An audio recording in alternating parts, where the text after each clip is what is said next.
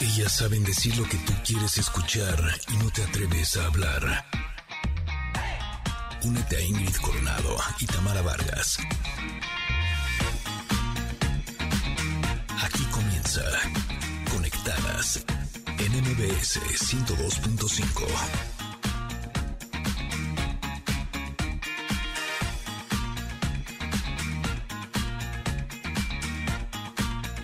Familia hermosa, muy buenos días, feliz martes. Además, hoy es 15 de septiembre y le podemos dar rienda suelta a la pasión, pero a la pasión por los sabores y los olores también de la comida mexicana. Pero, ¿cómo surge esta gastronomía considerada patrimonio inmaterial de la humanidad? Hoy conoceremos la historia de nuestra comida.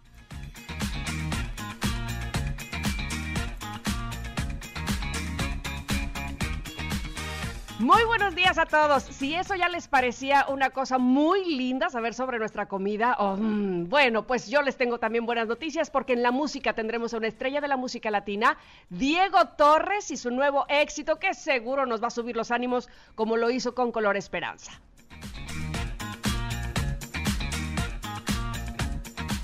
Y en la conexión retro les contaremos la historia de la canción mexicana más versionada del mundo.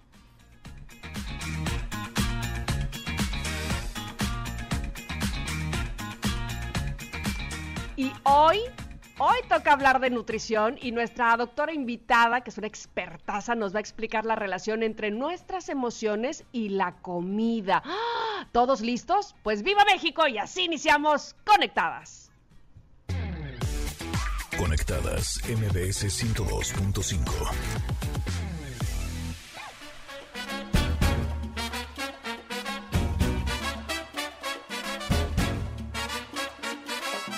Siempre me traiciona la razón y me domina el corazón. No sé luchar contra el amor. Siempre me voy a enamorar de quien de mí no se enamora. Y es por eso que mi alma llora. Y ya no puedo más, ya no puedo más. Siempre se repite la misma historia.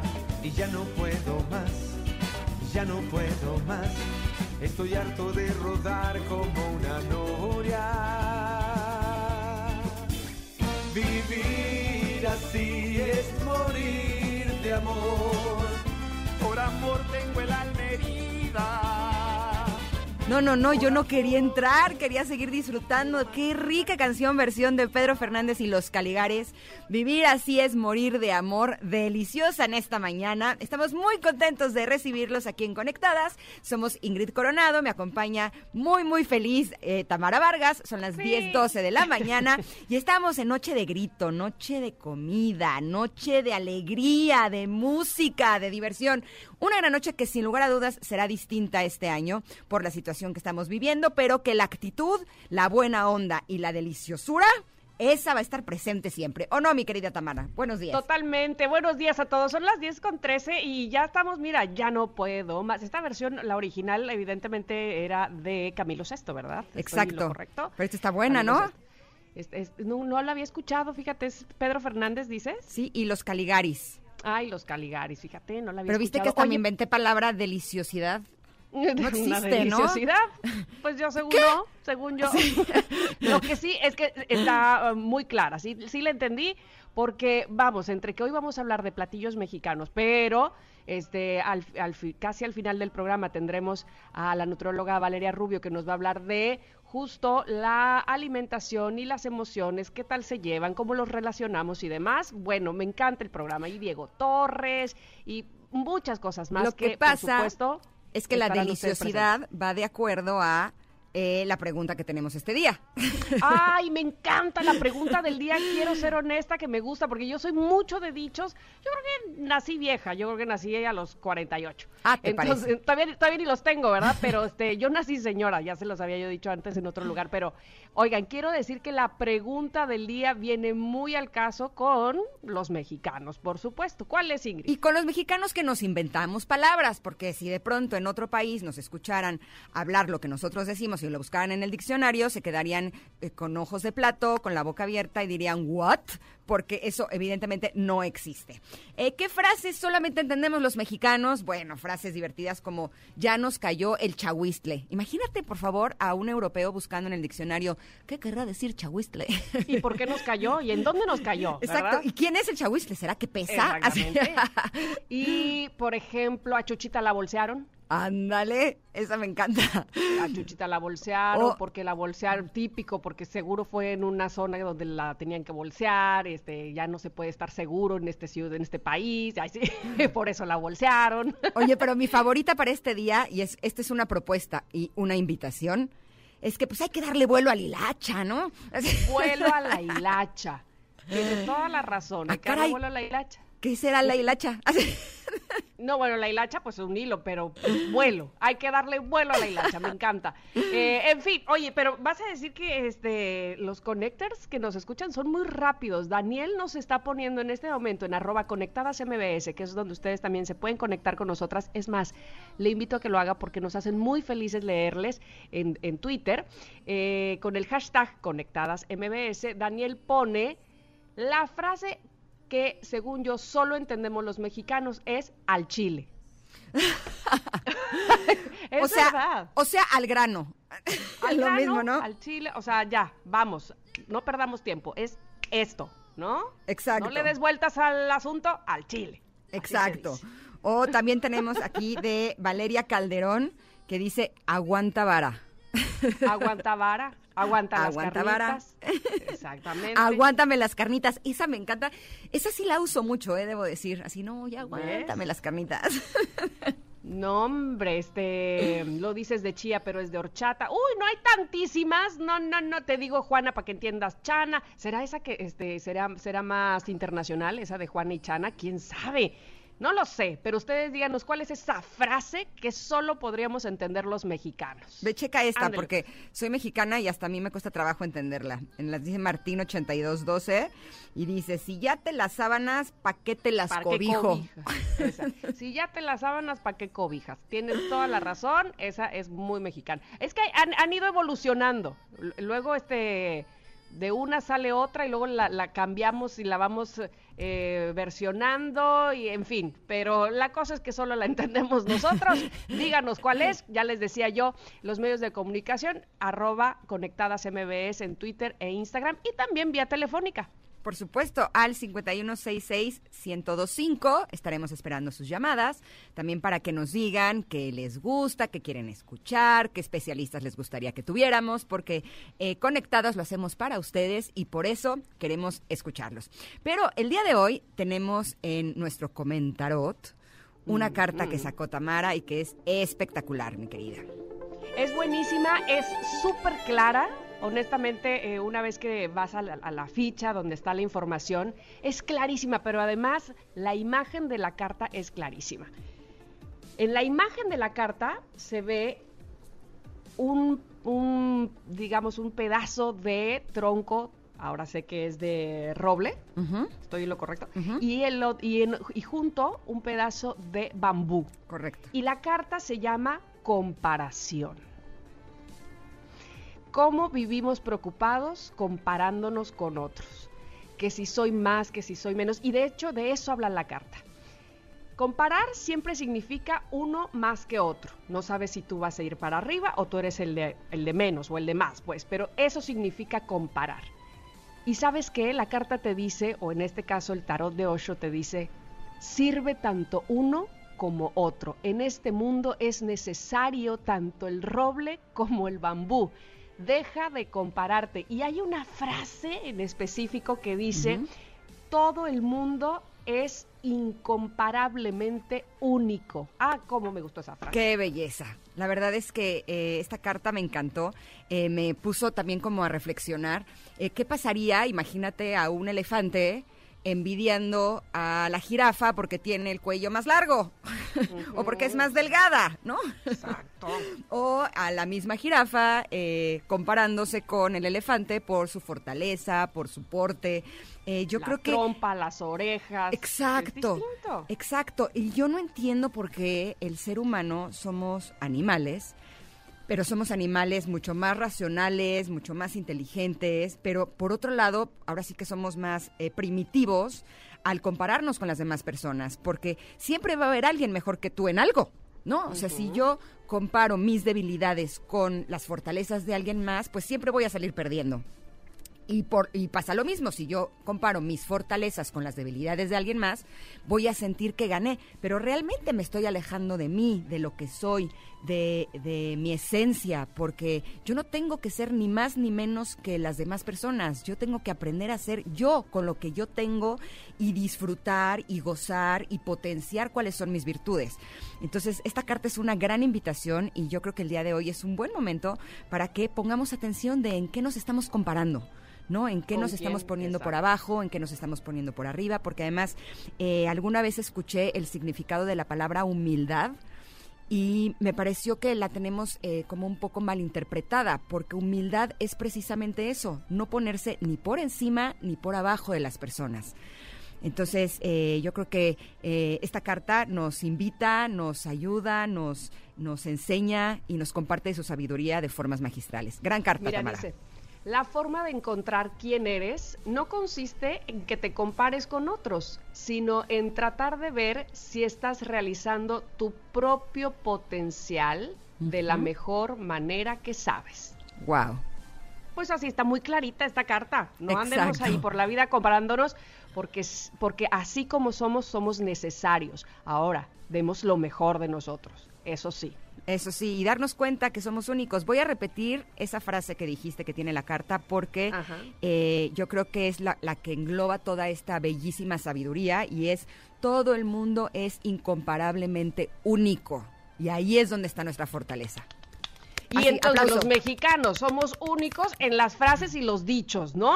Ah, Esas sí, que solo no. entendemos nosotros. Así es que por eso les estamos invitando también, antes de irnos al corte, les recordamos que les pedimos que nos diga cuál es esa frase que solo los mexicanos entendemos. Esa que dices, sí, la verdad es que si voy a otro país y digo esto, quién sabe que en una de esas me dan un bofetón porque lo entienden mal.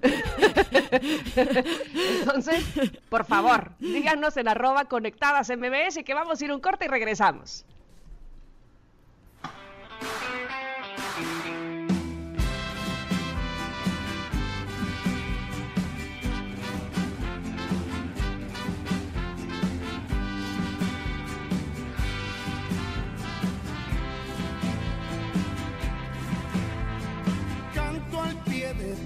Ventana, pa' que sepas que te quiero. Tú a mí no me quieres nada, pero yo por ti me muero. Dicen que ando muy errado, que despierte de mi sueño, pero se han equivocado, porque yo he de ser tu dueño.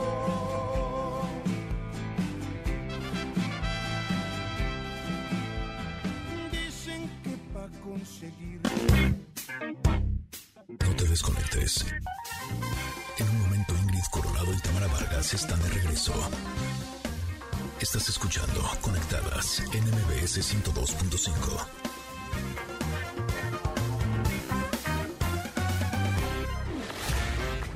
Ingrid Coronado y Tamara Vargas. Conectadas en MBS 102.5. Continuamos.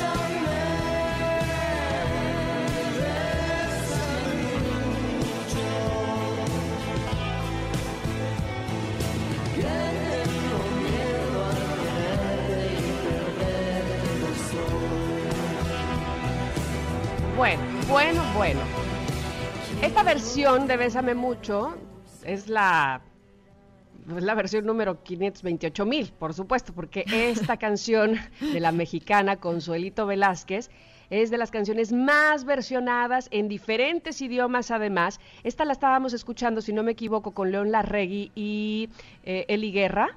Esta Sí, versión no, esta es de Zoe y Love Blondo, que es la vocalista de Hello Seahorse. Ah, de Hello Seahorse, tienes toda la razón. preciosa Ajá, versión, ¿no? está. Sí, y León le da así ese, ese tono que tiene de bésame, así todo lúgubre. este, me gusta, me gusta, pero que si Pedro Infante, pero que si Frank Sinatra, en fin, este, inclusive creo que hay una versión con los Beatles también de Bésame Mucho. Y Bésame Mucho es la canción mexicana, como ya les decía, más conocida, más tocada, más grabada en el mundo, cuya autoría es de la compositora Consuelo Velázquez. Sí, de hecho, Bésame Mucho ha sido traducida, imagínense nada más, a más de 20 idiomas y existen más de mil versiones de esta canción. Es Eh, ¿ves que te impresionante lo que pasó con esta canción a nivel mundial. La verdad es que es bellísima y algo que me llama mucho la atención es que esta es una canción que compuso Consolito eh, Velázquez cuando eh, tenía 20 años, aunque la primera versión se conoció cuando tenía 24. Pero un dato curioso es que ella nunca había besado a nadie cuando la compuso. Es únicamente Ah. producto de su imaginación. Pues mira, por eso andaba con ese deseo, ¿verdad? De que ya, bésame mucho, ándale. Este, muy bien, Consuelito. Bueno, pues la primera versión de Bésame mucho fue grabada por Emilio Tuero en 1941.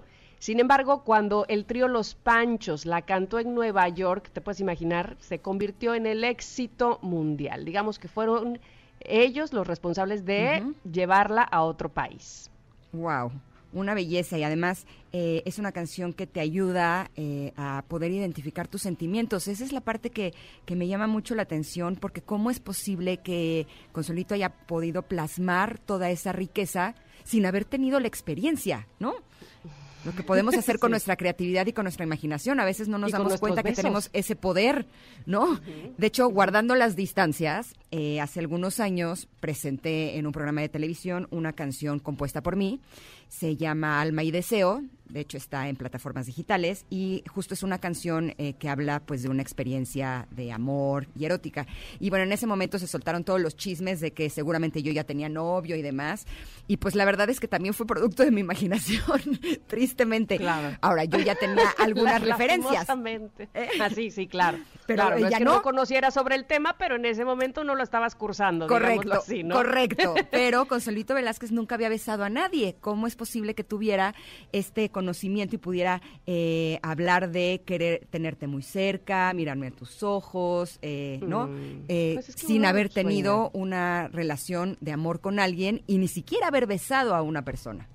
Ahora, fíjate en lo que comentan otros especialistas en música que señalan que probablemente el tema tuvo este gran éxito en aquel momento por el contexto que se vivía, que estaban transcurriendo, estaba transcurriendo la Segunda Guerra Mundial y miles de jóvenes partían a dar batalla sabiendo que su futuro era incierto, que dejaban a sus parejas, a sus novias, a sus esposas, qué sé yo, y se podrían identificar con estos sentimientos. Quiero tenerte muy cerca, mirarme en tus ojos, estar junto a ti. Piensa que tal vez mañana yo ya estaré lejos, muy lejos de ti. ¡Ay, qué triste! Y entonces, pues por eso todo el mundo la cantaba. Wow. El primer registro de esta canción es de 1940. ¿Qué estabas haciendo en 1940, Tamara Vargas? Bueno, te voy a decir, mi madre tenía un año. Ah, ¿verdad? Entonces estaba yo este, viendo desde algún lugar del mundo cómo mi mamá empezaba a caminar. Ay, sí. Órale, ¿aún vive tu mami? No, ya no vive, pero es de 1939, así es que en 1940 yo creo que ya estaba dando sus primeros pasos. Órale. No, fíjate que mi mamá es más joven. Ya no sé ni qué, creo que es de 1969, ¿será? Ay, muy No joven, va. sí. No, si yo soy de 74, ya no me salieron las cuentas. Ay, Ah, no, no, no, no, no, no, Me van a acabar con eso de las matemáticas. No, te vamos a acabar porque no sabes en qué año nació tu mamá, más bien. Híjole, sí. Soy bien distraída. Pero tu mamá te lo está agradeciendo ahorita. Está diciendo, sí, sí, mija, tú di que del 69. Exacto, soy". exacto, exacto. Oye, pero una de las versiones que eh, yo creo que ha sido de las más famosas de esta canción de Bésame Mucho es la versión de los Beatles. Eh, ¿La Sí, tenemos? sí, sí. Chequen qué belleza. A ver.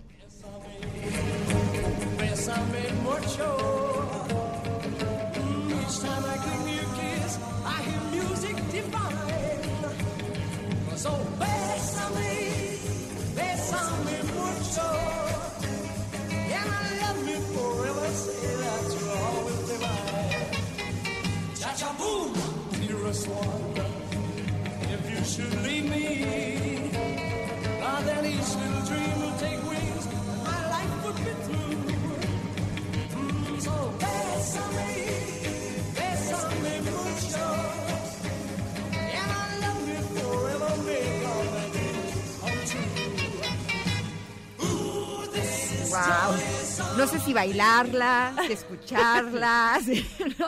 Sí, sí, sí, cada quien su versión, este, te decía Frank Sinatra también, no estoy segura si a lo mejor Elvis también tendrá alguna versión de Bésame Mucho, podría ser, pero Nat King Cole sí la tiene, en fin, este, el, propio Pedro Infante la cantó en español y en inglés en una, en una película, en fin, qué canción esta de Bésame Mucho. Ahora, justo eh, eh, los Beatles usaron el tema, o sea, esta canción, para hacer su audición en Emmy Records, logrando firmar con la disquera. Aunque usted Ah, no lo crea.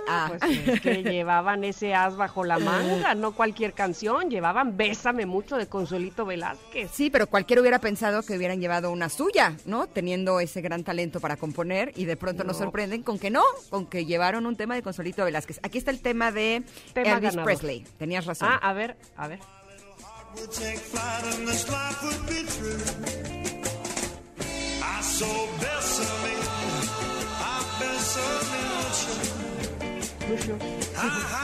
Love you my darling Say that you'll always be mine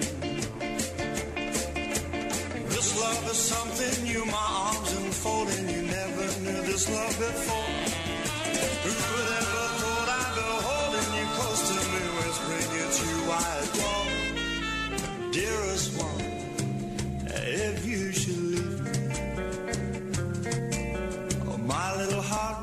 Flight and this life would be through. I saw best of me, I best of Pues muy buena versión también. Me gusta, creo, esta un poco más que la de los Beatles, este, sin, sin subestimar ninguna. Me gustó esta más de Elvis Presley. Sí, tiene, tiene como más ondita, ¿no? Pero, es una bellísima canción. Cuando se hace una canción tan hermosa como esta, pues se puede hacer en muchas versiones, con muchos cantantes y siempre será una un agasajo poder Una disfrutar joya. y escucharla. Exactamente. Hoy nos vamos a ir a un corte, pero recuerden Oye, pero que estamos tenemos... recibiendo, re- estamos recibiendo mensajes de las frases mexicanas que solo entendemos los mexicanos, muy buenas, por cierto. Me voy a ir con una si quieres y regresando comentamos más. Venga. Pero nadie sabe, nadie supo la manga del muerto. ¿Por qué decimos eso? No, que la manga del muerto, ¿por qué? Es de mis favoritas también. Yo la sí la manga uso del muchísimo. muerto, yo también, yo también. Y por excelencia, nadie sabe cómo ocupar realmente solo los mexicanos la siguiente palabra. Ahorita. Ahorita no es lo mismo que ahoritita. ¿Estás de acuerdo? Pero además, ahorita puede ser dentro de un mes. ¿Por qué no? Solo, solo nosotros sabemos cómo se ocupa ahorita. Ahorita volvemos. Estamos en Conectadas. que tengo miedo tenerte y perderte después. Bésame.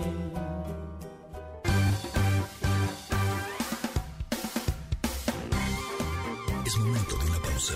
Conectadas en MBS 102.5. Seguimos con más en Conectadas. MBS 102.5.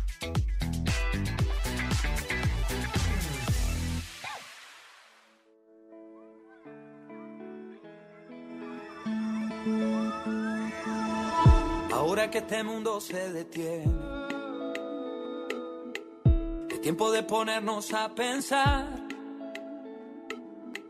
Es veces que negamos un abrazo por un amor que se rompió en pedazos y no supimos arreglar.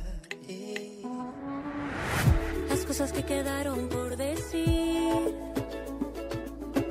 Es tiempo de dejarlas hoy atrás. Tiene sentido hacernos daño. Pasamos una vida y tantos años para llegar a este lugar donde amanece. A los ricos y a los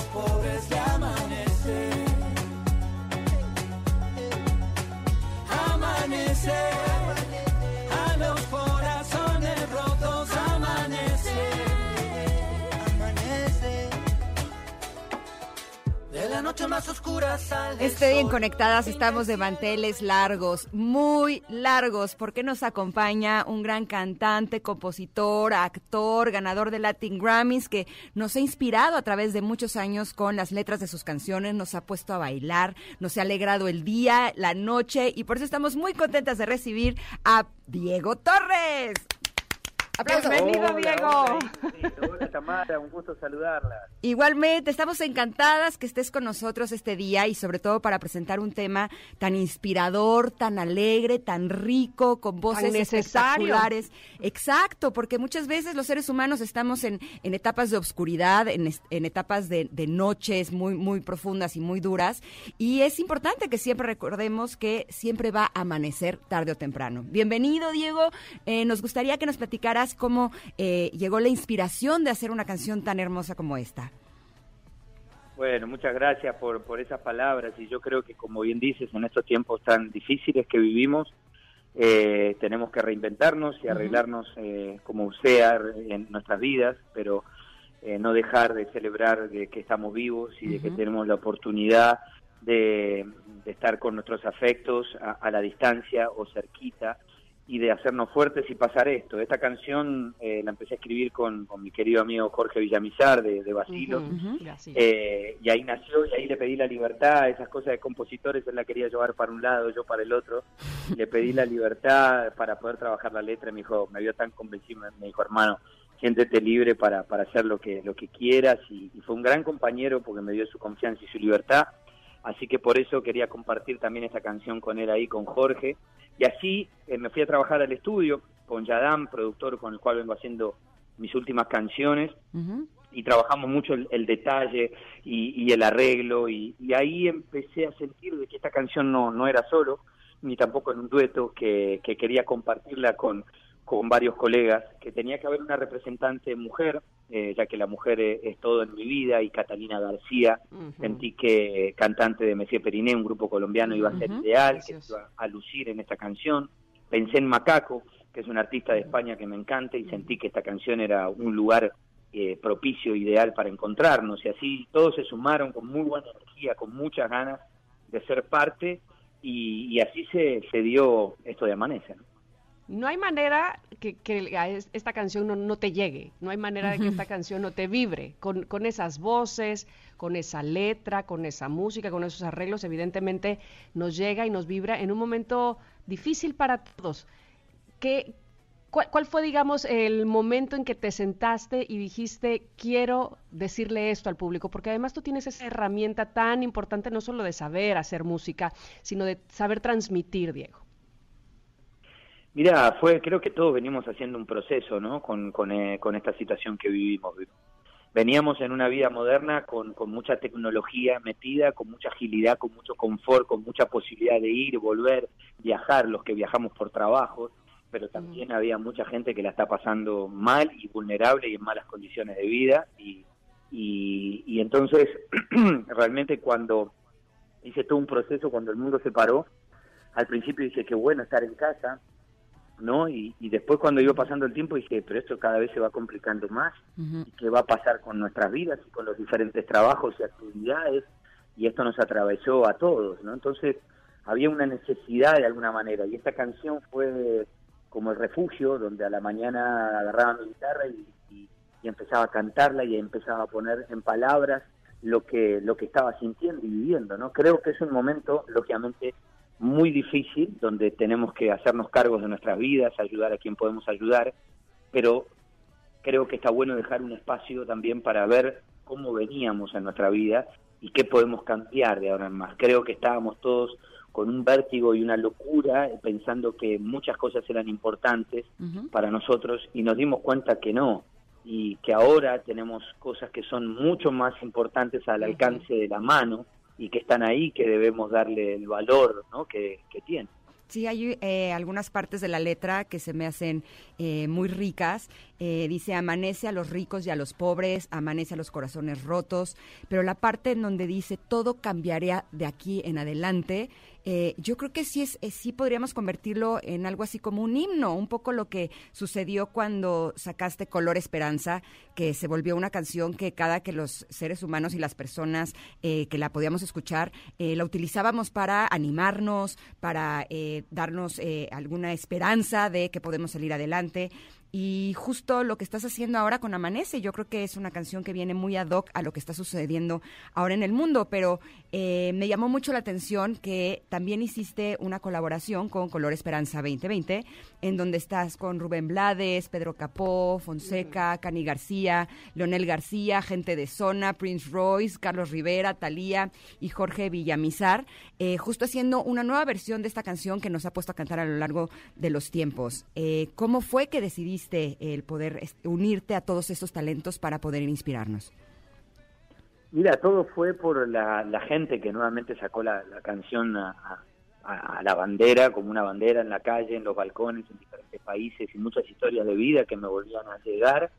Eh, y entonces algo había que hacer, ¿no? Y ahí nos conectamos, en este caso con Coti, Soroquín y con Cachorro López, quienes habíamos empezado esta locura de Color Esperanza, contar con ellos, agradecido de, de que sea así, empezar a convocar un montón de, artistas, algunos eran amigos y uno los convocaba directos, otros a través de Sony Music, apareció la posibilidad de Global Cities en una entidad muy seria en el mundo para poder hacer eh, este tipo de, ayudas y, de recaudaciones para ayudar en este caso a la lucha del COVID-19 en el continente.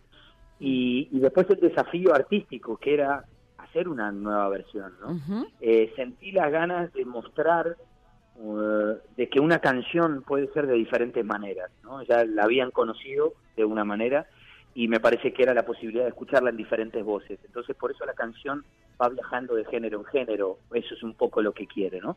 Y llega el coro salsa y aparece la voz de Rubén Blades. Se va a sonidos que tienen que ver más con Latinoamérica y aparecen voces eh, folclóricas como la de Carlos Vives, Fonseca, y aparece una de voces de Brasil y tiene una cosa muy brasilera con Ivette Sangalo, eh, y aparece un terreno más moderno donde aparecen y, y, otros artistas más, más urbanos. Entonces, mostrar de que una canción tiene vida propia y que puede ser de diferentes maneras, ¿no? Y, ese era un poco el, el, desafío y me parece que eh, ese era lo, que buscábamos, ¿no? Con, con esta versión también. Oye, ¿sabes qué? Ya, me voy a meter a, producir también tu canción, pero me falta una canción, me falta voces de niños y te voy a decir por qué. Porque muy seguido escucho a niños cantar esa canción, ¿sabes? Que se la saben, que la cantan en las escuelas, en los kinderes, en las primarias, y pero con, con, toda la seguridad de, de que entienden perfectamente bien la letra.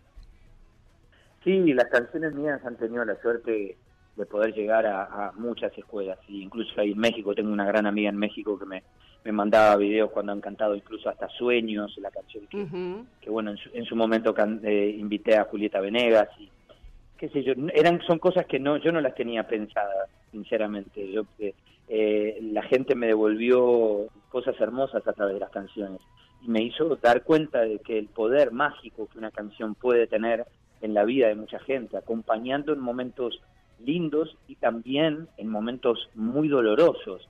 Y así me encontré con, con muchas historias de vida. ¿no? Entonces, eh, ojalá que, que Amanece sea eso, sea una, una buena compañía, ¿no? Como, como me dijo un, periodista puertorriqueño el otro día, eh, Amanece una canción que te hace pensar, me dice.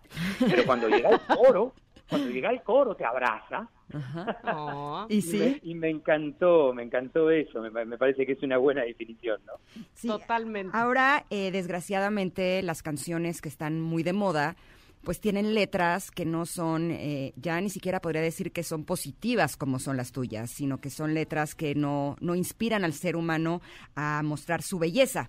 Eh, ¿Tú sientes que como compositor de este tipo de canciones tienes una responsabilidad con la gente que te escucha? Siempre sentí la responsabilidad, pero la responsabilidad de hacer las cosas bien. La responsabilidad primero empieza con uno mismo, ¿no? La autoexigencia, que a veces hasta incluso cuando son demasiado autoexigencia, autoexigente te lleva a una insatisfacción constante, que eso tampoco está bueno, ¿no? Me parece que hay un momento donde hay un dicho que dice las canciones eh, se terminan cuando no hay nada más que hacer por ellas.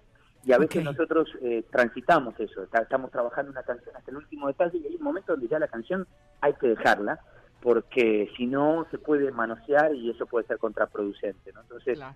eh, yo siento esa responsabilidad de una hoja en blanco cuando empieza una canción y decir, bueno, acá hay que aportar algo. Sí, es verdad lo que decís, es un momento donde, el, pero el mundo está así también, no sé si por las redes, sino por los tiempos que se que, que veníamos viviendo y creo ese era un poco lo que me refería. Eh, y uno traza paralelos con los tiempos de uno, ¿no? Yo cuando, cuando era joven y escuchaba The Police, escuchaba Sting y me hablaba de, de rusos, me hablaba de la perestroika, me hablaba de, de amor, me hablaban de, de cosas que las canciones nos hablaban y nos decían cosas, ni hablarlo de Pink Floyd cuando hablaba del muro, ni hablar, ¿no? Y, Claro. y sí, es verdad que, que ahora hay muchas canciones que vos decís, ¿no? Eh, no, no dicen, no dicen nada. Bueno, a lo mejor eh, es un buen desafío para que ahora eh, em- empecemos a decir algo, ¿no? Totalmente. Oye, esta canción Amanece ya tiene video y además la podemos escuchar en cualquier plataforma, ¿verdad? Sí, sí, Amanece ya está disponible en cualquier plataforma y también para que disfruten el video que está muy simpático, que, que es un- una metáfora de que hacemos, somos conductores de un noticiero, que al principio no nos llevamos muy bien, pero después hay un cambio de actitud, ¿no? También esto es un poco jugar con, con la letra en el video, así que el video está muy simpático, así que lo pueden ver también.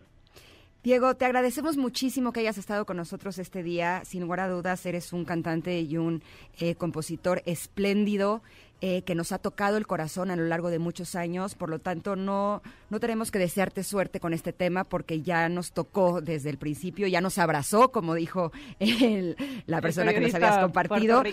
Y yo creo que cuando una canción te abraza, ya se vuelve parte de tu vida, es, es parte fundamental de tu día a día y eso es lo que estará sucediendo con Amanecer. Te mandamos un abrazo enorme y que sigan los Ay, éxitos. antes, antes de que te vayas, Diego, estamos preguntando, porque hoy es 15 de septiembre y tú sabes, es una fecha importante para México. ¿Tienes alguna frase que hayas aprendido en México que dices, "Ese es- esa solo la dicen los mexicanos? ¡Viva México, cabrones! ¡Ándale! Y justo estamos celebrando nuestra independencia. Pero todo, todo esto con una chelita en la mano y un chicharrón en la otra. Por favor, y un taco de al pastor. Bueno, te esperamos, ojalá que muy pronto, y si no, por supuesto, estamos muy pendientes eh, de ti a, tra- a través de tus redes y, por supuesto, de tu música. Un abrazo, Diego. Gracias Ingrid, gracias Tamara, un abrazo a ustedes, a todo el equipo, a la gente que, que las escucha, gracias y que amanece sea una grata compañía en estos tiempos y a mi querido público de México, un abrazo enorme y, y bueno, paciencia, fe que esto va a pasar y nos vamos a, a volver a encontrar en un abrazo. Muchas gracias. ¿eh? Así será, Diego. Muchas gracias. Que tengas un hermoso día. Vamos a hacer un corte, Ingrid. Son las 10.55. Seguimos en Conectadas. Ya saben, arroba Conectadas MBS, que siguen llegando las frases que solo entendemos los mexicanos. Uh, muy, muy buenas. Este, espérenme, que me quiero ir con una que dice. Ahora, ay, ya, ya la estaba yo perdiendo. Eh, dice, ah, ah, no hagas como que la Virgen te habla. Ándale, checa esta. Yo, ¿A, a poco no es buenísima? Chelsea Oliva dice, me da el telele. Me da el telele. Exacto, porque además Nani también dice, eh, ¿qué es más fuerte, el soponcio, el telele o el patatús o el tramafac? Que a muchos no les tocó, pero este don Héctor Suárez hacía este personaje de Doña Zoila que le daba el tramafac. Exacto. Así es que esa también la entendemos aquí. Oye, Ahora y Janine, sí. nuestra productora, nos dice, ni hablar, mujer, traes puñal. Exacto, ni hablar mujer traes puñal, pues ni hablar. Vámonos a un corte y ahorita regresamos. Esto es Conectadas.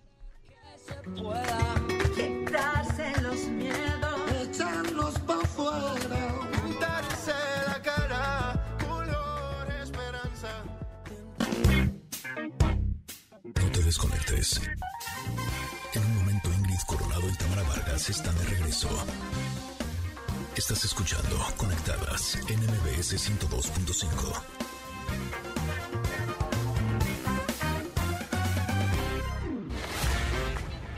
Coronado y Tamara Vargas.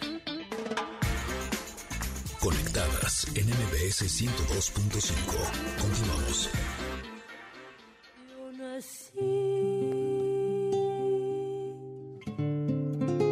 Con la luna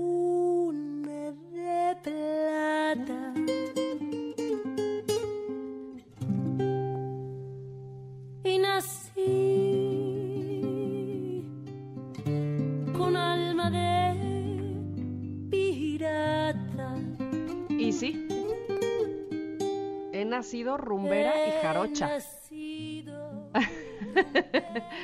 Veracruz Bueno, de Natalia Lafourcade, mi querida Ah. Tamara, haciendo honor a ti. Eh, muchísimas gracias. Y como yo te dije alguna vez, este, pues Natalia es mi top one, ¿verdad? Y entonces que ella le haga este homenaje a esta canción de Agustín Lara, para mí es maravilloso. Son las 11 de la mañana en punto. Ustedes están escuchando conectadas MB en MBS, lo cual me da muchísimo gusto. No solo que nos estén escuchando, sino que además estén escribiéndonos en arroba conectadas MBS con ese hashtag conectadas en MBS por la pregunta del día de hoy, ¿cuál es esa frase que solo entendemos los mexicanos? Que si usted baila dice quién sabe a dónde, pues lo van a ver con cara de que qué, porque no, porque, porque no a todos este, les queda, no todos la, la entienden, porque es muy mexicana. Por ejemplo, ahí te va María José Dueñas, nos dice, al que obra mal se le purde el tamal y palo dado ni Dios lo quita. Lo decimos en México. Exacto. Dante Gutiérrez dice, no teme a chicopales. No teme a chicopales, exactamente. Esa me encanta. Y eh, Bill 630709 dice, me hierve el buche. Ah, me hierve el buche, sí. Cuando uno que- anda bien encanijado, así bien. Uf. Aparte, este, la, manera en que lo decimos, y no dudo que en cualquier otro país, cualquier otra nacionalidad también tengan, obviamente, sus propias frases, pero este, este, esta manera en que la decimos, muy mexicana, bueno, es que ahí está el sabor. Dice Laura, ¿qué me dicen del mexicanismo luego, luego? Que puede ser ahorita mismo o jamás. Ah, no, dice, ese es solo luego, pero decir luego, luego es que es, es así, ya es al instante. claro. Es que, ¿sabes qué? Eh, eso las personas que son de otros países que vienen a vivir a México les llama mucho la atención porque sí utilizamos todo como en, en chiquito, en diminutivito, ¿no? Entonces es el ahorita, luego lueguito y puede ser dentro de un año, pero también usamos, por ejemplo, el aquí a la vuelta, ¿no? Y aquí a la vuelta pueden ser 10 cuadras. sí, como de que ¿Estás no. de acuerdo? Sí, sí, sí, sí, sí. Bueno, esa y muchas frases más, por supuesto, que solamente eh, decimos en México. Háganosla saber, esa, esa que estás pensando en arroba conectadas MBS, eh, que por supuesto la leeremos aquí. Pero, amigos, yo no sé qué piensen, pero para mí... El mundo ahora es distinto, ya de hecho lo hablábamos hace un ratito, ha estado lleno de cambios, cambió la forma de hacer el súper, cambió la forma de trabajar, el cómo reunirnos, bueno, hasta el look, por supuesto, y también el de nuestros amigos cambió, e incluso algunos autos también cambiaron de look, Ingrid. Exacto, ese es el caso del nuevo Suzuki Ignis 2021, el nano sub de Suzuki que regresó de la cuarentena con un look que agárrense, ¿eh? porque está increíble. Imagínense, el nuevo Suzuki Ignis tiene cambios tan grandes que no te lo puedes creer. Desde su parrilla, sus fascias, el interior, es decir, cambió muchísimo y luce increíble. Así o más cambiado, ¿eh? Aparte, No. la buena noticia es que cuenta con manos libres y control de velocidad, crucero al volante y toda la conectividad que necesitas con tu smartphone. Así es, ya lo saben amigos, si lo que buscan es un auto con un nuevo look, pero además que sea versátil, que sea seguro, con un gran rendimiento de combustible, uy, qué importante eso, bueno, el nuevo Suzuki Ignis 2021 es para ustedes y está listo para un mundo lleno de cambios, así es que conózcanlo en suzuki.com.mx diagonal autos o también pueden ir a su concesionaria Suzuki más cercana. Suzuki Way of Life. Está Vamos a un corte. Regresamos con más de Conectadas.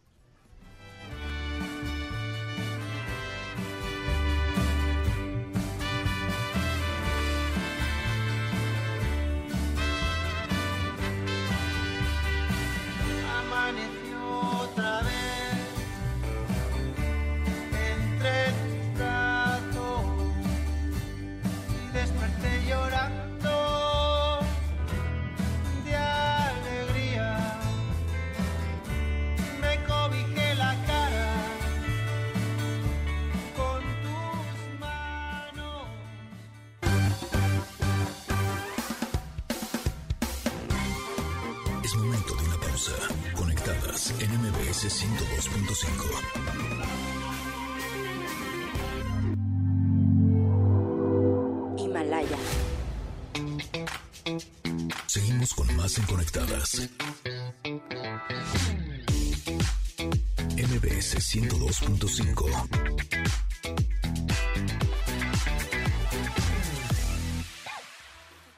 Se toma el mezcal con café.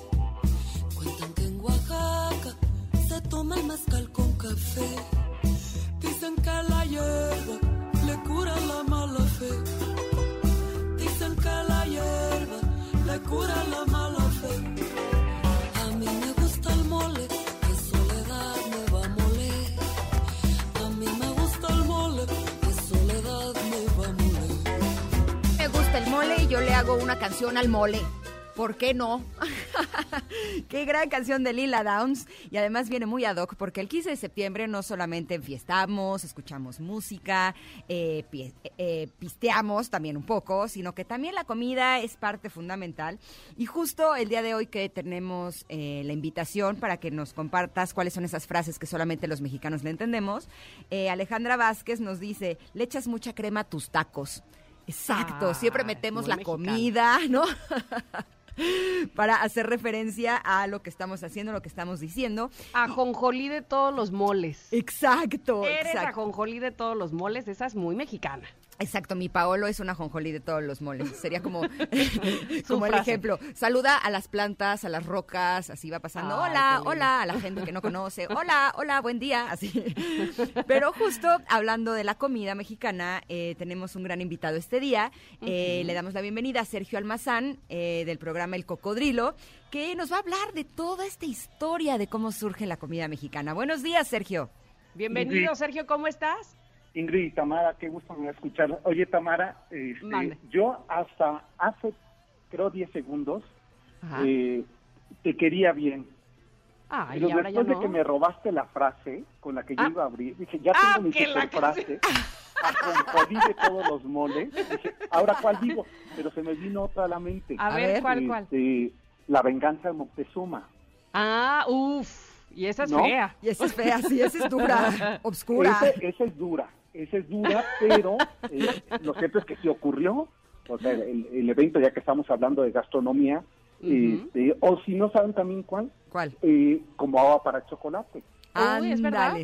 Estoy como agua para chocolate, tienes toda la razón. Exacto. esa tenía, tiene una doble acepción, o sea, siempre pensamos porque se pone a hervir el agua, ¿no? Se calienta el agua para echar ahí este, los trozos de chocolate que se disuelvan, ¿no?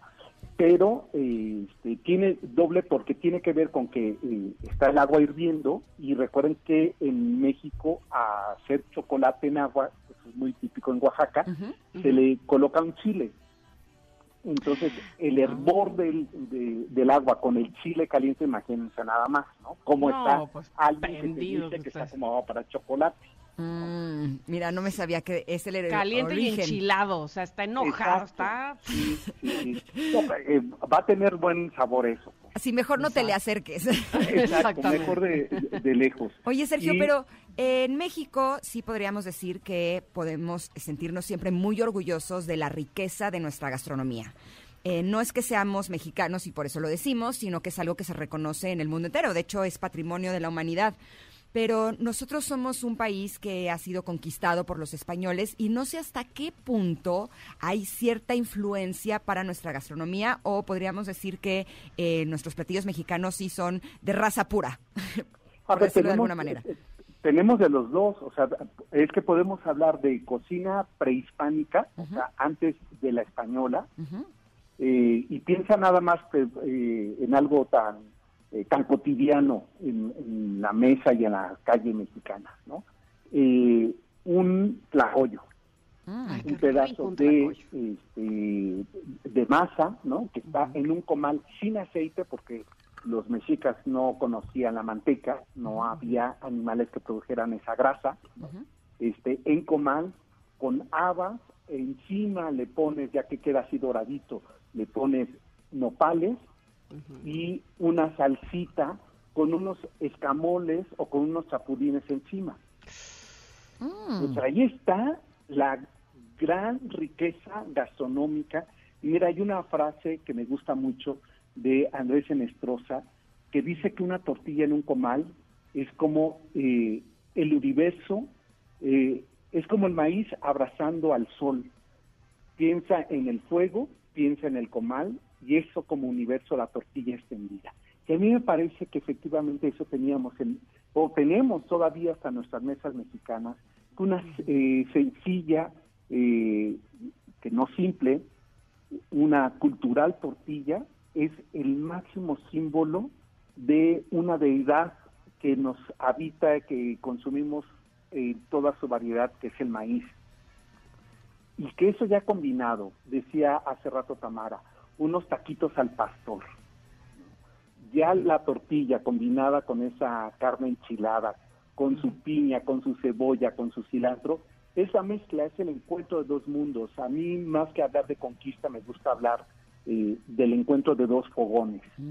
Dos cocinas distintas, diferentes, se mezclaron y crearon esto que, bien lo decías, eh, Ingrid, es nuestra cocina mexicana, porque en ninguna otra parte del mundo y puedes tener ingredientes similares, pero con la suma de los ingredientes endémicos, o sea, propios de nuestra cultura, le dan ese sabor. Tan solo el chile, el jitomate, el aguacate, los nopales, el papaloquelite, los chapulines, los escamoles, los combinas con otras cosas, con carne de cerdo, eh, este, y ya se vuelve un platillo mexicano, porque el mexicano es la suma de esas dos miradas que se encontraron, piensa en Cortés y la Malinche, que dieron como origen al mestizaje, esa es nuestra cocina, el resultado de un mestizaje amoroso eh, y que hoy que nos sentamos a la mesa, que es quizá de los días que más nos unen junto con el 12 de diciembre, que los mexicanos nos sentimos más mexicanos que nunca,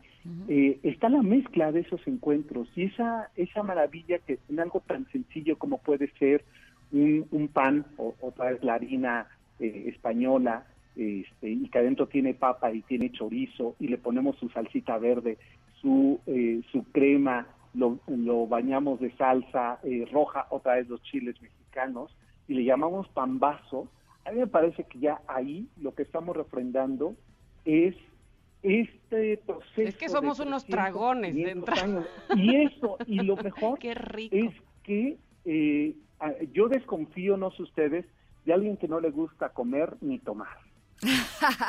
Eso. ¿De Sobre plano? todo comer, sobre todo comer. Y sobre todo comer. A ver, digo tomar no significa emborrachar, pero Sí, sí. puedas eh, echarte un buen mezcal, un buen tequila en una mesa, un vino cuando estás con tus Mm.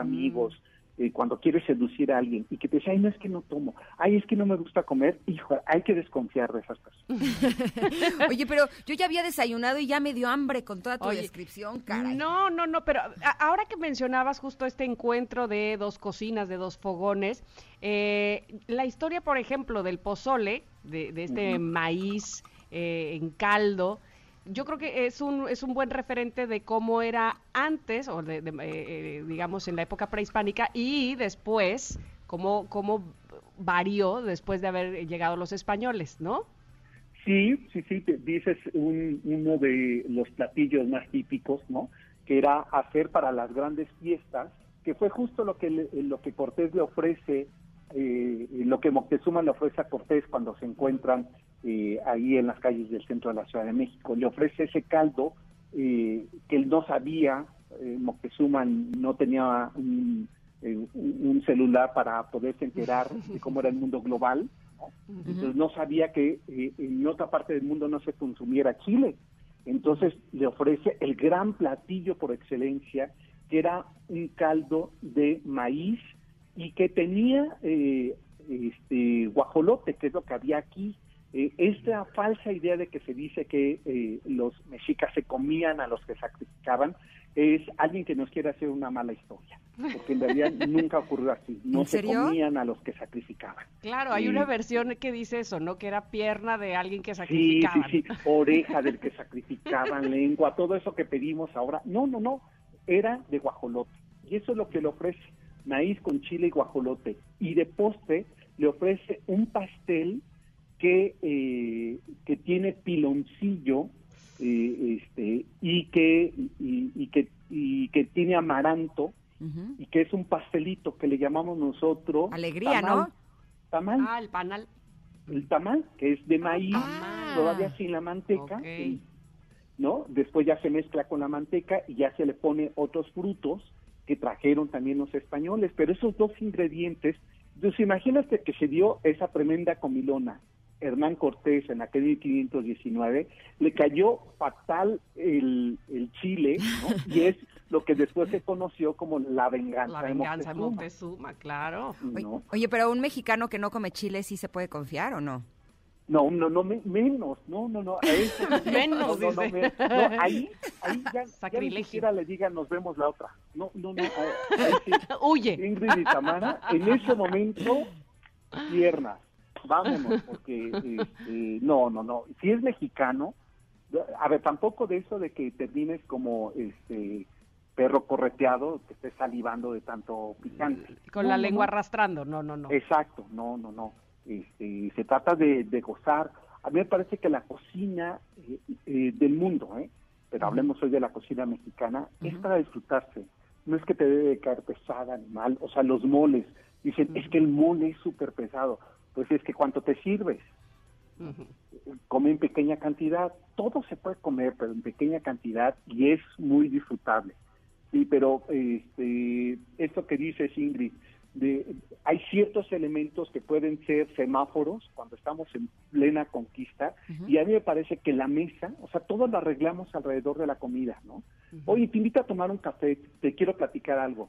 Y lo que menos hacen es platicar eh, ese algo, ¿no? Y siempre esto aromático, eh, esta relación eh, primaria, son nuestras primeras experiencias, nuestra memoria. Eh, piensen ustedes de nuestras abuelas que nos preparaban una, una sopita eh, caliente, que cuando llegamos a una casa y olemos eso, nos vienen estos recuerdos, es nuestra relación con el, con el vientre, con el corazón, con las emociones, ¿no? Creo que los males con pan son menos. Sin duda, yo creo que también nos expresamos por medio de la comida, ¿no? Sí, sí, sí. Sí. Oye, y, y- y lo basta que es nuestra gastronomía, pero además de norte a sur, de este a oeste, muy distinta, pero toda muy sabrosa. No se diga en, en Mérida, en Yucatán, en todo el estado, pero en Tabasco, pero en Veracruz, pero en Oaxaca, pero en Puebla, pero eh, y luego nos vamos Pero más arriba y Chihuahua, en en Tamaulipas, en Chihuahua, y en Nuevo León. Exacto, todo. en Y- Culiacán, pero piensa ahora, este, los que somos de la Ciudad de México, no Mm. se come lo mismo en el centro de la ciudad que en Xochimilco. Y no quiere decir que una cocina sea mejor que otra. Ese es mm, lo multidiverso de los ingredientes. Por eso le debemos a este, Alexander von Humboldt, este viajero que vino a las Américas y que vino a México, que clasificó 10.000 plantas distintas comestibles en esta ciudad. 10.000 plantas ¿En serio? este, más de 3.000 insectos que son derivados que hoy se agrupan en un promedio de 8, 10 tipos, o sea, 10 tipos de gusanos, 100 tipos de eh, chapulines, eh, los escamoles, eh, más de 500 hormigas diferentes que se consumen en todo el país hasta el día de hoy.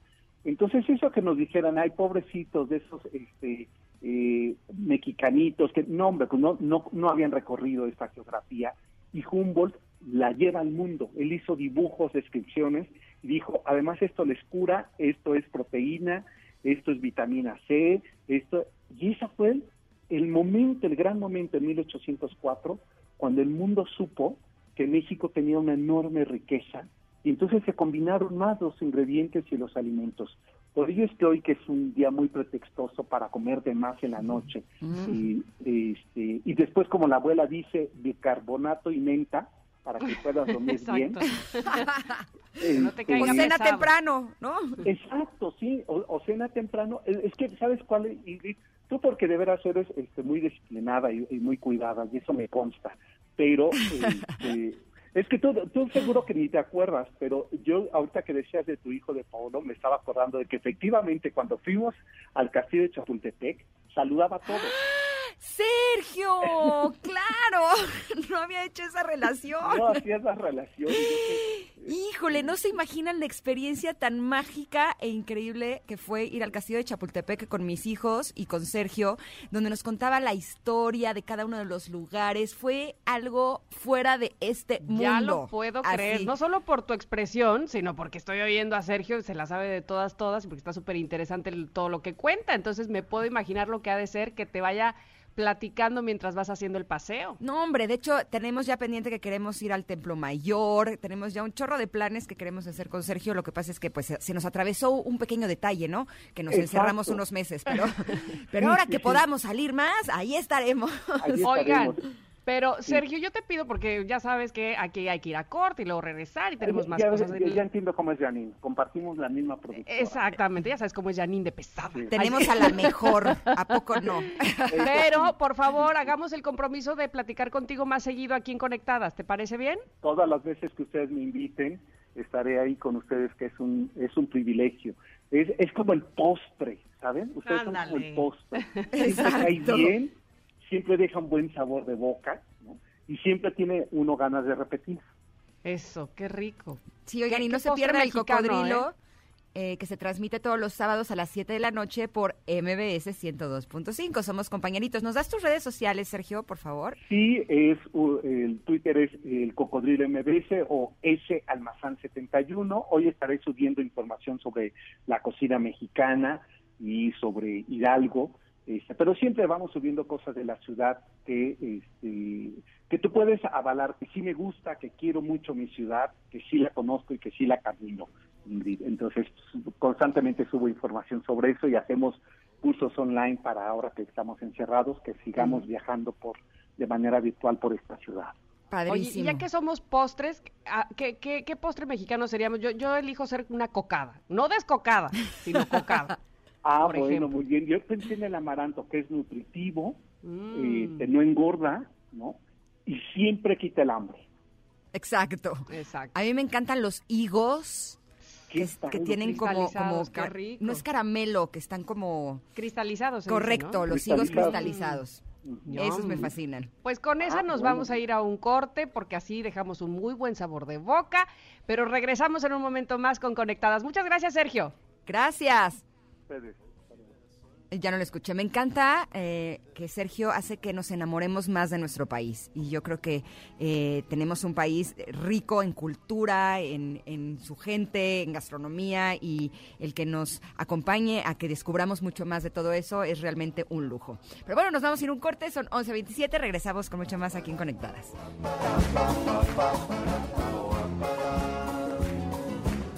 Ay, mami, ¿qué está haciendo? ¿Dónde va? Ay, papi, no sé, pero voy para allá.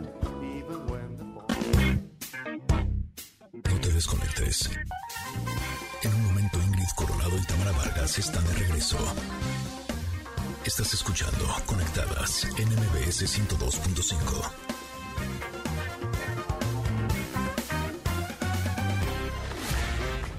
Ingrid Coronado y Tamara Vargas. Conectadas en MBS 102.5. Continuamos. Barriga llena, corazón sano y contento. Nutrición saludable. Conectadas.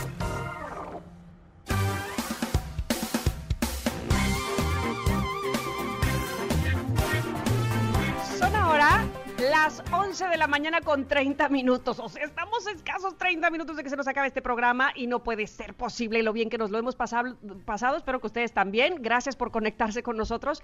En las redes sociales estamos como Conectadas MBS preguntándoles cuál es esa frase mexicana que creen que solo entendemos los mexicanos. Que creen que aquí nació, aquí se desarrolló, aquí morirá, porque en otro país no nos lo entenderán. En fin, ya están escribiendo, lo cual me encanta, pero vamos a pasar antes a nuestra sección de nutrición y tenemos y contamos afortunadamente con la experta nutrióloga Valeria Rubio, certificada por el Colegio Mexicano de Nutriólogos, especialista en sobrepeso y trastornos digestivos y hoy Vale, bienvenida. Nos vas a platicar de algo muy importante. ¿Qué relación tienen nuestras emociones con la comida? Bienvenida, Valeria, ¿cómo estás? Gracias, chicas. Buenos días. Hola, Tamara. Hola, Ingrid. Hola. Pues muy contenta, feliz, honrada de estar con ustedes. Y las felicito, chicas. Lo están haciendo extraordinario. Me encanta su programa. Muchas gracias, Gracias. muchas gracias. Oye, ¿sí hay una relación entre nuestras emociones y lo que comemos?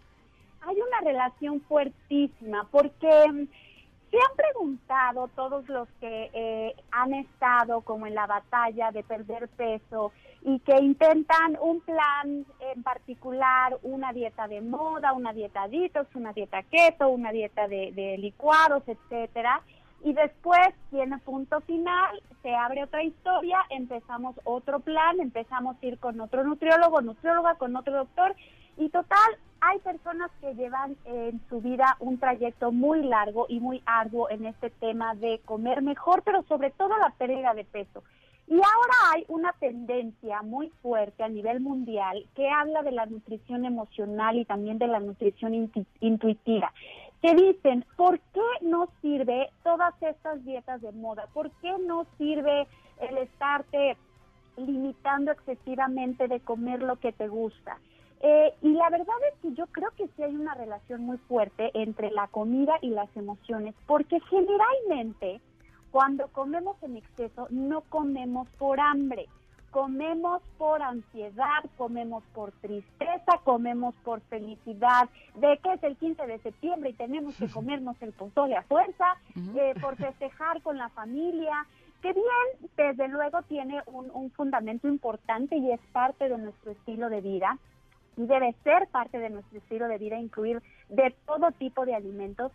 Hay que observarnos muy bien, hay que hacerlo de manera intuitiva, ver qué nos pide nuestro cuerpo, en qué cantidades nos las pide y cómo podemos ir resanando o como lo digo en mis redes, rehabilitándonos de esta mala relación que tenemos con la comida que viene, chicas, pues desde que éramos chiquitos, ¿no? Y cómo nos educaron en casa y no te pares de la mesa hasta que no te acabes el plato y entonces ahora no nos paramos de la mesa hasta que no nos terminamos el plato completo. ¿Cómo ven? Órale, Si qué no, fuerte. si no, no tienes premio, que es el postre, ¿no? También. Exacto, exactamente, exactamente. Y hay una relación bien fuerte y esto, pues a lo mejor ahí voy a tocar unas fibras sensibles, pero ¿qué creen? Han descubierto que hay una relación muy importante en nuestra manera de comer con la relación que tenemos con nuestra mamá.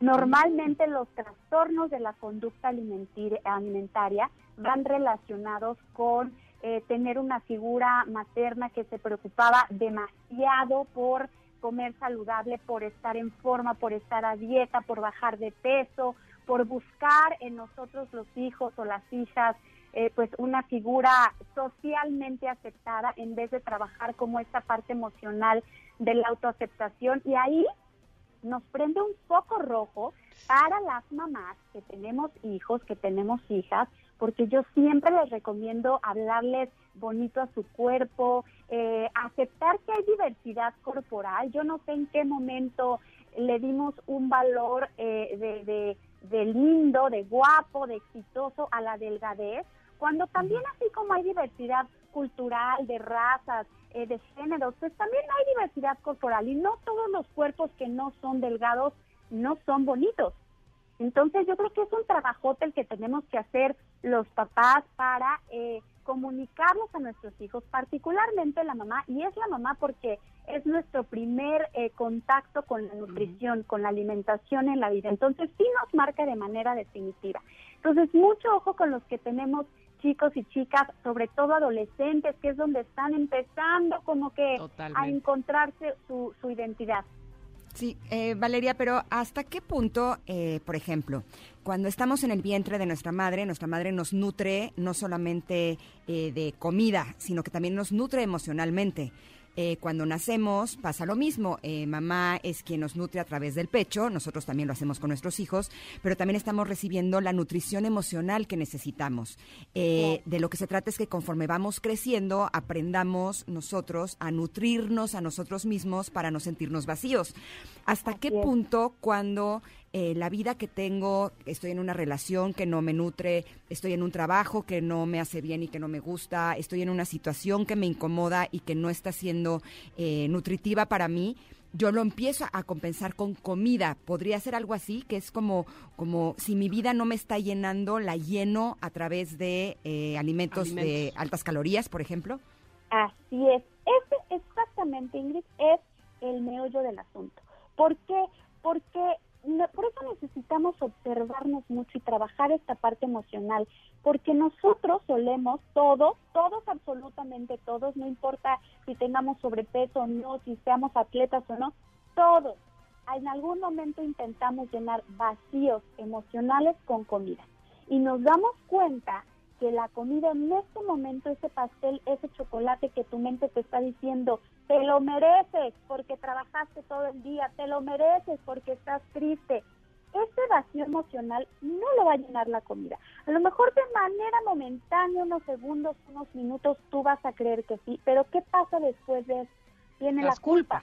culpas. Y entonces ese vacío no se llenó y además se abrió otro vacío mucho más grande. Por eso a mí me interesa mucho como nutrióloga no nada más enseñarles a mis pacientes cómo comer, cómo equilibrar alimentos, cómo tener una alimentación eh, eh, equilibrada, que desde luego es la base, y que se adapte a tu estilo de vida. Eso es importantísimo, sino ir poco a poco llevándolos de la mano a que vayan restableciendo esta relación alimentación-emociones y solamente se logra, bueno, desde luego con terapia en, en algunos casos, observándote, Ingrid, observando cómo esos vacíos emocionales definitivamente no se van a llenar con comida. Oye, vale, eh, dime una cosa, ahora sí que qué fue primero, la gallina o el huevo, porque nosotros ev- evidentemente si, te- si estamos mal emocionalmente, entonces acudimos a llenar esos vacíos con comida. ¿Podría pasar al revés, que quisiéramos con alimento, eh, no sé, a lo mejor bajar el nivel de estrés, o sea, que el alimento nos ayudara también a mejorar nuestras emociones, ¿puede ser? Sí, ay chicas, qué interesantes preguntas. No, bueno, estamos con todo, pues, lo estamos viviendo. Ese también, mi queridísima Tamara, es el meollo del asunto. Nosotros podemos tener una alimentación que ayude a regular nuestro estado de ánimo. Tenemos una, eh, eh, una hormona eh, que es la serotonina, que es un neurotransmisor, que es el- la hormona de la felicidad. Entonces, nuestros neurotransmisores, que son esas como señales cerebrales que nos indican cómo va a estar nuestro estado de ánimo, están inducidos en gran medida por la alimentación. Si nosotros consumimos alimentos precursores de serotonina, como las lentejas, los frijoles, las almendras, los cacahuates, las nueces, vamos a tener una mejor producción de serotonina y nos vamos a sentir mucho más en paz. Y por otro lado, el no tener una alimentación equilibrada, es decir, tener cargas fuertes de carbohidratos, de azúcar, de harinas, de manera desmedida durante el día, nos van a hacer altas y bajas de glucosa en la sangre. Y las bajas de glucosa en la sangre te provocan cansancio, tristeza, bostezos, dolor de cabeza y hasta depresión. Entonces sí, aquí es el huevo y la gallina al mismo tiempo, tratar la parte emocional y estos vacíos lo más posible, porque bueno, ustedes saben que eso es infinito, como dice Ingrid, y por otro lado, como dice Sutam, tener una alimentación que incluya alimentos precursores de serotonina, pero que además nos ayuden a tener estable nuestra glucosa durante el día. Y yo creo que nos ayudaría también cambiar nuestra forma de pensar. Porque desde que somos niños, si estás enfermo, te regalan comida, si es tu cumpleaños, te dan un pastel, si es como que sí creemos, y, creo que es algo que tenemos ya de manera inconsciente, que para eh, estar bien o para sentirnos mejor hay que llenarlo con algún tipo de comida. Y si cambiamos la forma de pensar, a mí esto me ayuda muchísimo. Yo sí padecí mucho de desórdenes alimenticios eh, hace algunos años y yo sentía que cuando estaba a dieta eh, estaba hasta como enojada porque sentía que me estaba perdiendo de muchas cosas ricas. Y cambié mi forma de pensar y ahora lo que pienso es que lo que como es lo que me hace bien. no pienso en lo que no estoy comiendo, pienso en lo que sí me estoy dando, de qué manera me estoy cuidando, cómo me estoy nutriendo a través de la comida. Y ahí todo cambia porque ya las cosas que no me hacen bien ya ni siquiera se me antojan, ¿no? Claro, eso es comer intuitivamente. Eso que dices, Ajá. ya no se me antoja, ya tu cuerpo no te está pidiendo esos alimentos porque tú ya lograste restablecer esa relación con la comida. Es importantísimo. Y en efecto, ¿sabes qué pasa mucho, Ingrid? Que las dietas restrictivas generalmente conllevan un eh, episodio de atracón, un episodio de ansiedad, un episodio de quererte comer lo que está prohibido. Entonces es muy importante a la gente que nos escucha que acudan a un profesional, que acudan a alguien que los pueda guiar de la mano para que les podamos decir cómo llevar una alimentación durante el día y que sepan que no hay nada, absolutamente nada prohibido. Todo lo podemos comer en cierta medida, de cierta manera, en ciertas circunstancias. Hoy a mis pacientes les mandé pozol, les mandé tostadas de pata y no pasa absolutamente nada. El chiste es que lo sepas equilibrar y que lo Exacto, sepas eh, complementar con el resto de los alimentos como tú, como tú lo hiciste, Ingrid. Valeria, ¿dónde te encontramos? Porque me encantó todo lo que dijiste. No, y porque además de esto podemos, eh, y, y hablando de frases mexicanas, darle vuelo a la hilacha y aprovechar totalmente de todo lo, de todos tus conocimientos, Valeria. Efectivamente necesitamos saber dónde te encontramos. Gracias, chicas. Darle vuelo a la hilacha y la vuelta a la tortilla. Esa era otra. Ándale, esa es otra. la alimentación de manera diferente. Eh, estoy en Instagram, nutrióloga Valeria Rubio. Estoy en Facebook, nutrióloga Valeria Rubio también. Con muchísimo gusto, eh, si me siguen, propónganme temas y ahí me pueden consultar lo que necesiten. Me encantó saludarlas. Lástima que no las puedo abrazar, pero lo hago a distancia, chicas. Próximamente, estoy segura. Te mandamos un abrazo y todo nuestro agradecimiento, Val. Nos escuchamos próximamente. Gracias a ustedes. Besitos. Bye. Gracias, ya te sigo, Valeria, que además me, se voló la barda, porque ahora resulta que estudiamos juntas en el kinder. En el kinder, mandó foto Valeria, dijo, ¿qué creen? Iba yo en el kinder con Ingrid Coronado. Ándele pues. Y con la foto así, plop, así casi me caigo de la silla. Sales preciosa en esa foto, Ingrid, pero en todas obviamente, pero Ay. sales a las carcajadas. Qué bien te la pasabas en el kinder, me encanta. Ay, la verdad es que sí, siempre he estado en las carcajadas, hasta en los peores momentos. Se las voy a subir a mis redes sociales Ay, eh, sí. para que también eh, las personas que quieran compartir esta información, yo creo que es bien importante que aprendamos a comer y lo vamos a subir a nuestras redes sociales para que ustedes lo puedan eh, compartir con las personas que crean que esta información les pueda servir, porque Exacto. estuvo increíble realmente todo lo que nos dijo Valeria. Vamos a ir a un corte, son las 11 con 43, esto todavía no se acaba. Seguimos con más de Conectadas. Fue como ir de menor a mayor. Tu regreso había esperado más te veía.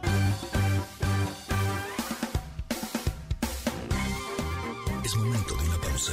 Conectadas en MBS 102.5.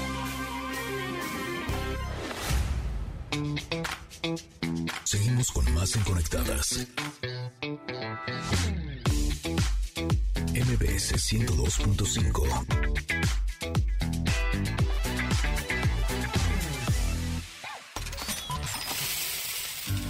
Invierte. Analiza. Y sé parte de nuestra bolsa de valores.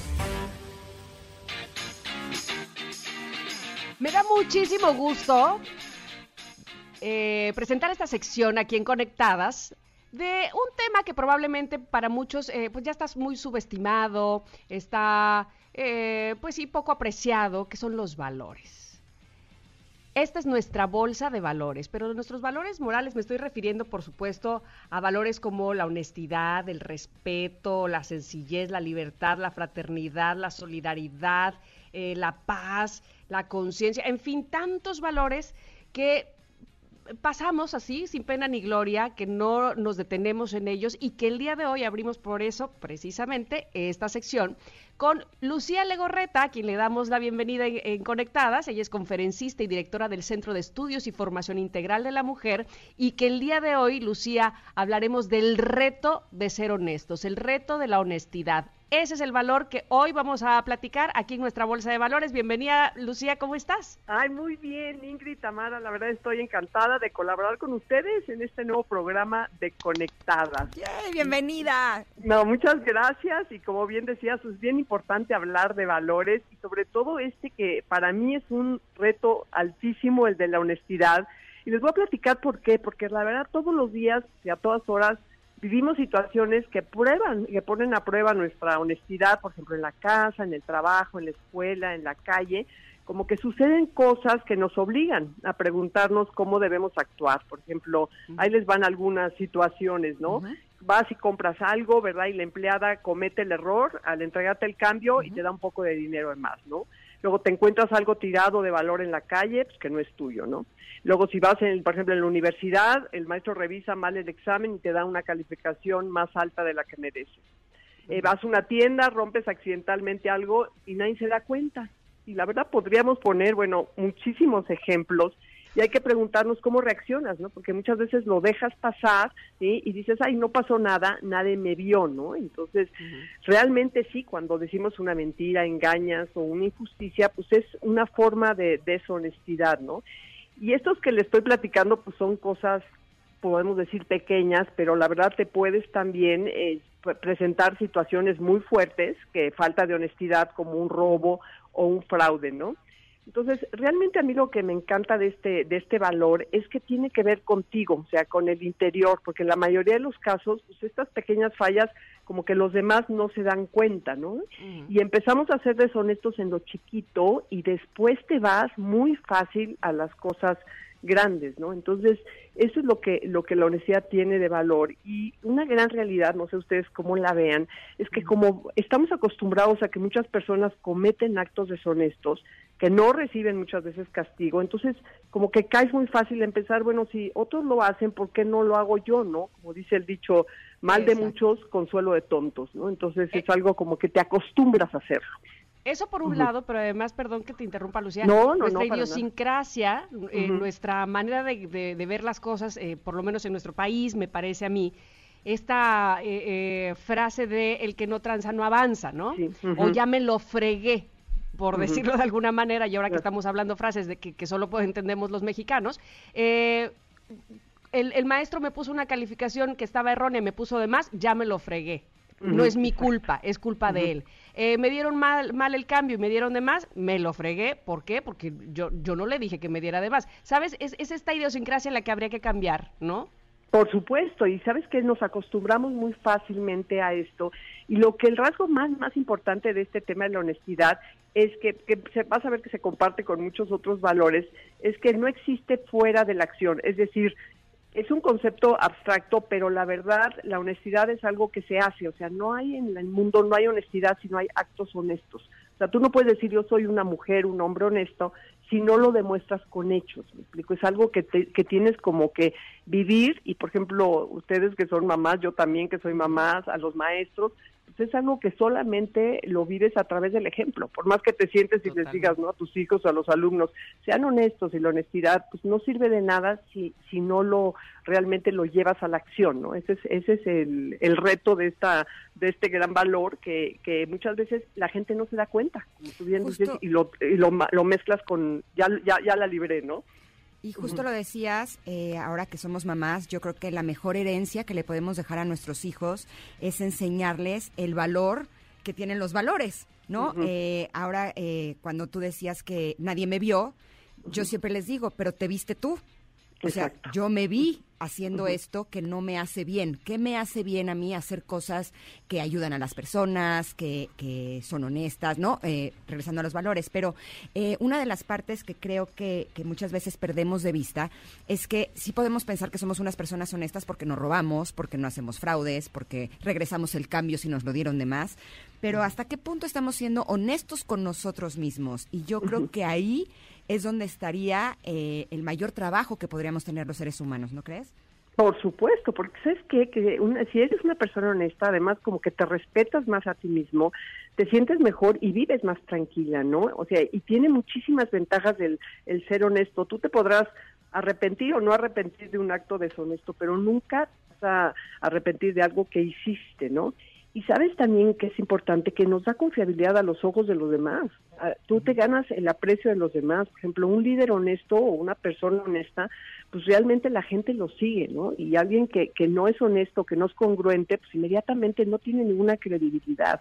Entonces, por eso es tan importante, como tú bien dices, a nuestros hijos, pues ahora sí que hacerlos que se sientan orgullosos, ¿no? Que no de, de ser honestos y no, ¿verdad? Eh, confundirlo con que están transando a la otra persona. No, o estoy siendo alguna. honesto conmigo que esto no me gusta. O que estoy en una situación que no me hace bien. Muchas veces no estamos siendo honestos con nosotros, que lo que estamos permitiendo es hacernos daño de alguna manera. Cuando le, eh, le, eh, le haces una tranza a alguien, estás dañando a otra persona, pero cuando no estás siendo honesto contigo, te estás dañando a ti. Y eso sigue siendo igual de violento. Y yo te voy a decir algo, yo coincido contigo muchísimo y además no somos perfectos, ¿no? Entonces muchas veces te equivocas y te das cuenta, hijo, la regué. ¿sí? La honestidad consiste en decir, bueno, ok, me equivoqué, hice algo mal. Si puedo, ¿sí? Lo, lo arreglo. Con una más, ay, bueno, pues ya, ya lo hice. Sino darte cuenta que, que fallaste y decir, bueno, ahora lo voy, a, lo voy a tratar de arreglar o le voy a decir a la persona que fui deshonesta. Entonces, realmente no es ser perfectos, pero sí saber distinguir entre lo que está bien y lo que no está tan bien, ¿no? Totalmente, digámoslo así, que nuestros valores es como nuestra brújula, ¿no? El saber nuestro norte. Exactamente, y no acostumbrarnos, ¿no? Y realmente, y hay que vivir este gran reto. Para mí sí es un gran reto porque es ser honesto contigo mismo y, y sobre todo con los demás. Y a la larga, yo estoy convencida que el ser honesto te va a dar como mucho más paz, ¿no? Vas a vivir más tranquila, más en armonía. Y porque una, cuando haces algo deshonesto, pues quieras o no, y se te queda. Ahora la conciencia se va volviendo más ancha cada vez, entonces cada vez te, te importa menos. Es que eso es lo que es bien duro. Al rato, pues, lo que te importaba poquito, ahorita ya no te importa, ¿no? Y no dejarnos llevar por el ambiente. Yo sí creo que esto es en- y más en el país en que estamos, o sea, no no porque sea que haya mucha gente que esté cometiendo actos deshonestos caigamos nosotros en esto. ¿eh? Tienes toda la razón. Lucía. eh, nos ha encantado poder escucharte. También el tiempo mm, ha sido demasiado breve. Yo quisiera Sí. seguir preguntándote, pero se nos acabó el programa así como así. Así es que yo te pido, por favor, que en otro momento podamos volver a hablar contigo de otro de nuestra de nuestros valores importantes que necesitamos recuperar. ¿Te parece bien? Ay, por supuesto, yo cuenten conmigo y bueno, vamos a, a vivir, ¿verdad? Invitar a todo tu público, su público, a que viva este gran reto de la honestidad. Muchísimas gracias. Gracias, Lucía. Ándale, un abrazote a las dos. Eh, igualmente. Se nos está yendo el tiempo, Tamara. Vamos un corte, Así regresamos. es. Todavía tenemos un poquito. Nos quedan unos minutos. Esto es. Conectadas. Bueno, pues vamos, corramos. No te desconectes. En un momento Ingrid Coronado y Tamara Vargas están de regreso. Estás escuchando Conectadas en MBS 102.5.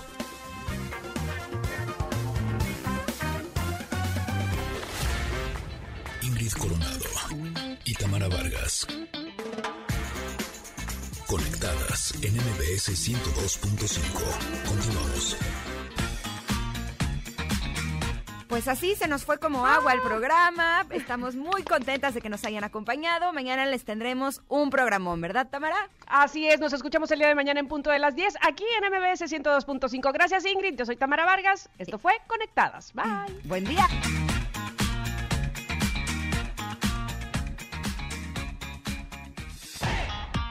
Ingrid Coronado y Tamara Vargas se desconectan y te esperan en la siguiente emisión. MBS 102.5.